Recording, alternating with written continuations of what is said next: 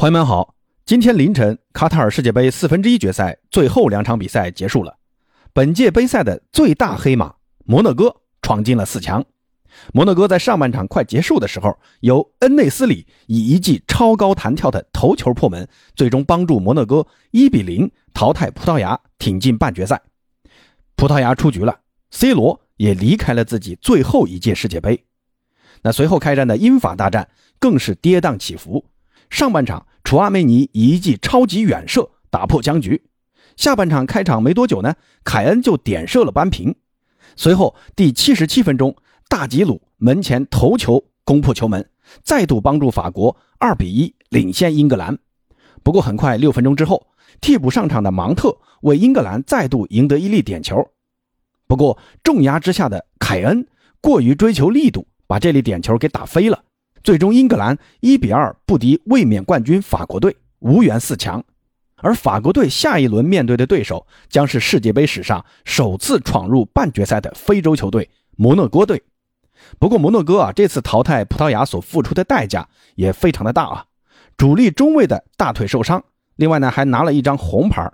下一场呢，谢迪拉将无法上场。双方将在十五号的凌晨三点展开半决赛的争夺。那么，你更看好谁晋级决赛呢？不过呢，今天这期节目啊，咱们还是先来聊一聊昨晚的这两场比赛。先来看一看葡萄牙对阵摩纳哥的这场比赛。这场比赛呢，C 罗仍然是没有安排进首发阵容。那中锋位置是让上一场表现出色、贡献帽子戏法的拉莫斯来担任。同时呢，呃，桑切斯只是在后腰位置做了一点点改动啊，让鲁本内维斯首发，替换上一场的威廉卡瓦略。那这个啊，我们作为球迷啊可以理解。同样的，对手也很好理解，肯定能猜到你还是会以年轻的拉莫斯作为进攻重点。那这样就带来一个问题啊，你的进攻战术在还没开打之前就会被对手所针对。在比赛中呢，摩纳哥确实是如此安排的，那是全员退守。一旦葡萄牙持球，所有球员，包括进攻球员，都会退到本方禁区。在禁区内安排重兵来盯防拉莫斯，同时呢，两侧的阵线也是拉得很开。但一旦葡萄牙想攻到进攻三区，那摩洛哥立刻就会展开贴身逼抢，不会让你轻易出球。而一旦抢下球权呢，立刻就会从两个边路展开快速反击。那葡萄牙的战术其实呢，呃，并没有考虑到这一点啊，而是沿用了上一场六比一大胜瑞士的时候的那个战术。通过后场的快速长传，把战火快速蔓延到对手的半场。你别看 B 费名义上是右边锋啊，其实他拿球的时候啊，回撤的是非常深的。上半场多次从右侧送出长传，全场呢他总共送出八次成功长传。但是这种打法真的有效吗？那由于摩纳哥投入进攻时的兵力并不多，那葡萄牙这种简单的长传冲吊的战术，往往就起不到打身后的作用。你传过去，要么队友没接到，要么呢，摩纳哥的后卫们早就严阵以待。即便队友接到了，只能受到摩纳哥这帮跑不死的中场和回撤速度极快的边锋边卫们的逼抢。最后呢，很多都是回传呐，继续组织，这样子就进入一个死循环啊。摩纳哥的铁桶阵可谓是密不透风，让葡萄牙的獠牙还没露出来就被磨平了，而摩纳哥的反击却很犀利啊。第四十二分钟，葡萄牙在后场的一次不经意的失误，让摩纳哥抢劫给断下了。随后呢，给分给左侧的阿拉。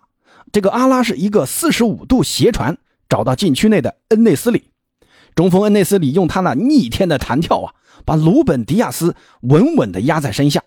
鲁本迪亚斯甚至都没有办法起跳，就看着恩内斯里啊把这个球给砸进了球门。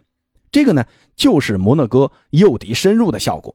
葡萄牙的长时间的持球进攻，那导致后防线啊，并没有受到多大的考验。就连鲁本迪亚斯这样的英超顶级中卫啊，都会愣神，注意力不集中。这粒进球呢，最终也葬送了葡萄牙队的命运。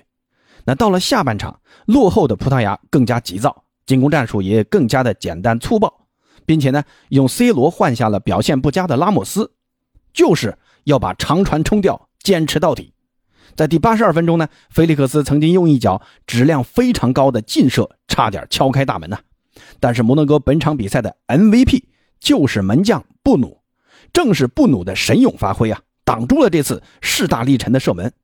那随后呢，在第九十一分钟，C 罗还曾经获得过一次单刀，当时呢是 B 费在后场啊送出超远距离的直塞，这个传球啊真的是非常的棒啊！C 罗的处理呢也是做到了极致，唯一欠缺的就是，呃，当时速度啊要能再快一点就更好了。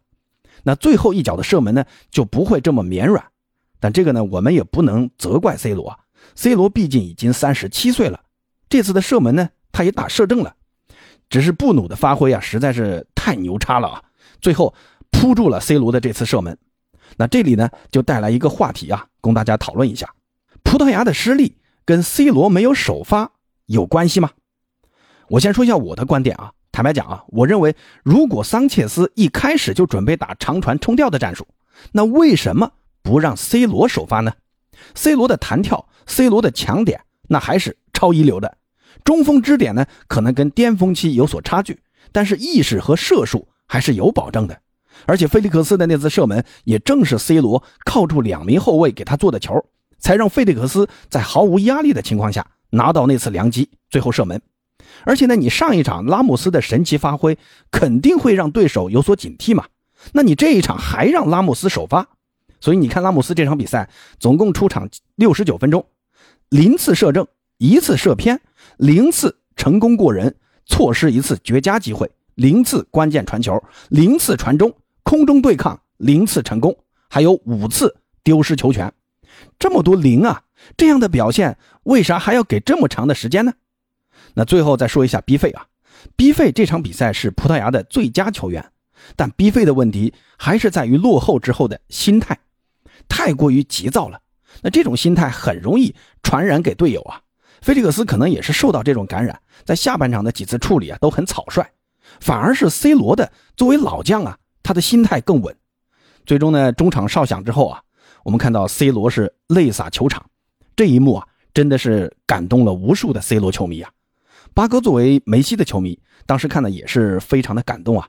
这届世界杯大概率是 C 罗的最后一届世界杯。那听说啊，也不知道是不是真的啊，C 罗啊这次世界杯之后。可能会就此退出葡萄牙国家队，那以后的国际赛事将再也无法见到 C 罗的身影了。梅罗无双的时代终于要走到尽头。哎，C 罗，感谢你的所有付出，球迷们永远忘不了你的秀。希望以后能继续看到更多的秀。那说完葡萄牙，接下来看看英法大战。那这场比赛踢的真的是跌宕起伏啊，跟阿根廷那场比赛是有的一比的。经历了领先、点球追平、再领先、再点球，结果罚失。那除了红牌和斗殴啊，那一场火爆的足球比赛该有的元素都有了。本来以为这场比赛姆巴佩会成为焦点，结果呢，姆巴佩被凯尔沃克防的是毫无脾气，八哥又被打脸了啊！全场比赛啊。姆巴佩几乎没有任何值得夸耀的表现。不过呢，姆总的作用啊，更多的是体现在吸引英格兰右侧防守注意力上，让英格兰在这一侧啊有点投鼠忌器。反而是前腰格里兹曼和中锋大吉鲁的发挥值得表扬。格子呢是继续着满场飞奔呐。这后腰型前腰你见过吗？格子就是。格子全场贡献了两次抢断，还有两次争顶成功。法国队的由守转攻的第一发起人就是格子，而且呢，他还贡献了两次助攻，堪称法国队这场比赛的最佳球员。而大吉鲁作为现代少有的大中锋啊，支点作用明显，也在关键时刻为法国队打入第二球，奠定了最后的胜势。而英格兰这边呢，右边锋萨卡的发挥是非常的出色，多次突破制造险情。那第一个点球呢，就是萨卡的造点。那这里就有一个话题啊。这场比赛的裁判的判罚，你们觉得有问题吗？因为赛后很多球迷认为，英格兰的好几次在禁区内的摔倒，裁判没有给英格兰点球。其实我觉得这场比赛的裁判，呃，以我的这种有限的认知啊，还算是比较公允的。那以他也给了英格兰两粒点球啊，比赛的最后时刻还给了英格兰一次位置极佳的任意球。但是呢，拉师傅最后给罚的稍稍偏高了一点，错失了追平的机会。而且裁判对于法国队的几次呃有争议的那个那个那个所谓的犯规啊，也没有判嘛，那在这一点上，裁判还算是公平的。最后呢，只能说法国队的门将洛里发挥实在是太出色了，全场送出六次关键扑救。本来呢，我还担心洛里会是这届法国队的最弱一环，但是呢，在半决赛前，洛里能送出这样的发挥，卫冕冠军法国队最终实现卫冕的概率又增大了不少。那这场比赛也是洛里第一百四十三次代表法国国家队出场，成为法国队队史出场次数最多的球员。那之前的纪录保持者呢，是九八年为法国队夺得首次世界杯的后卫图拉姆。最后啊，再说一句啊，虽然英格兰输了啊，但英格兰的表现值得所有人尊敬。这支英格兰还年轻，还有机会，加油吧，三狮军团！而法国队在拿下英格兰之后，已经是一只脚踏进了决赛场。摩纳哥呢，作为本届杯赛的最大黑马，那这次的消耗啊，实在确实有点太大了啊。但即便最终没有进到决赛圈，但是摩纳哥他们纯粹的足球已经是本届杯赛最大的亮点。非洲足球的历史正在被他们改写，而这届摩纳哥将永远被人所铭记。好，今天呢就先聊到这儿，咱们下期再见。